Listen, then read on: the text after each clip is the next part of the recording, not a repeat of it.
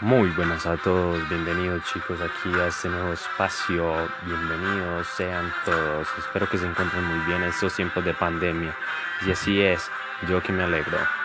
El día de hoy vamos a hacer algo corto, algo demasiado básico, pero vamos a hablar sobre uno de los animes más interesantes llamado JoJo's Bizarre Adventure, anime de 2018 al 2019 eh, este anime tiene un arco histórico que me llamó bastante la atención. Es una crítica pues, muy especializada, la cual fue la cuarta temporada de 39 capítulos dirigidos por Naokatsu Tsuda, bajo la supervisión de los creadores, que ya son otros. Pues esta temporada cambió el rumbo de la familia Joestar, así se llaman, quienes poseen fuerzas sobrehumanas destinadas a combatir fuerzas sobrenaturales, como la ven, fuerzas sobrehumanas. Y pues sí, pues creo que esto es una historia totalmente llena de aventuras de estos personajes que están llenos de gracia y estilo.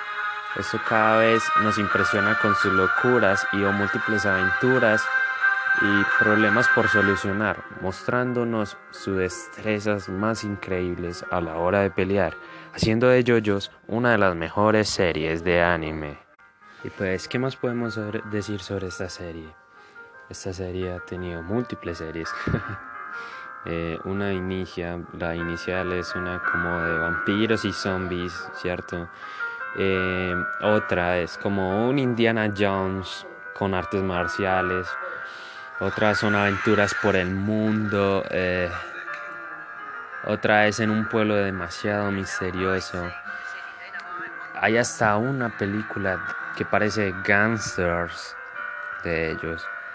Eh, hay otra que creo que es una de las más reconocidas, que en realidad es el escape de una prisión, otra que es la carrera por todo Estados Unidos, una eh, la búsqueda de identidad está la última, la 8, la búsqueda de la identidad de un joven que tiene amnesia. Y pues sí, amigos, eh, eso es básicamente todo.